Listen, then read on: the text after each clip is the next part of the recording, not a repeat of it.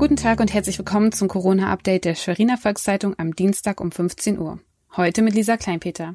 In unserem Schwerpunkt berichtet Dr. Christina Lenz von der Lage in den Helios-Kliniken in Schwerin. Zuerst die regionalen Nachrichten im Überblick. Die Sechstklässler sollen nach Auffassung der Lehrergewerkschaft VBE am 4. Mai zusammen mit den Viertklässlern in die Schule zurückkehren. Der Grund hierfür ist, dass auch für die Sechstklässler im Sommer ein möglicher Schulwechsel ansteht. In Mecklenburg-Vorpommern besuchen die Schüler der fünften und sechsten Klasse eine Orientierungsstufe an Regionalschulen. Die Zeit vor den Sommerferien wird benötigt, um den Wissensstand aufzuarbeiten. Angesichts der Corona-Krise werden in diesem Schuljahr alle Schüler ungeachtet ihrer Noten in die nächste Klasse versetzt.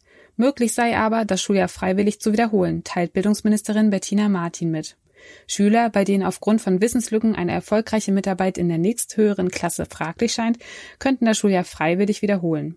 In einem solchen Fall sollen die Eltern Kontakt mit der Schule aufnehmen, empfiehlt die Ministerin. Die Helios-Kliniken in Schwerin bereiten sich immer mehr auf Corona-Patienten vor. So werden Verdachtsfälle kategorisch von anderen Patienten getrennt.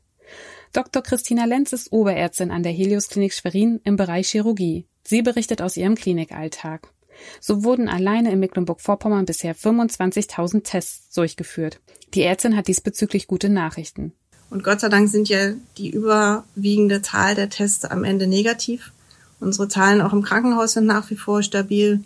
Wir haben also nach wie vor wenig Patienten stationär, Gott sei Dank, und das ist ganz, ganz erfreulich und sehr, sehr schön. Probleme habe man in der Klinik vor allem in Bezug auf Nachschub. So fehlen vor allem Bauchtücher und andere Materialien.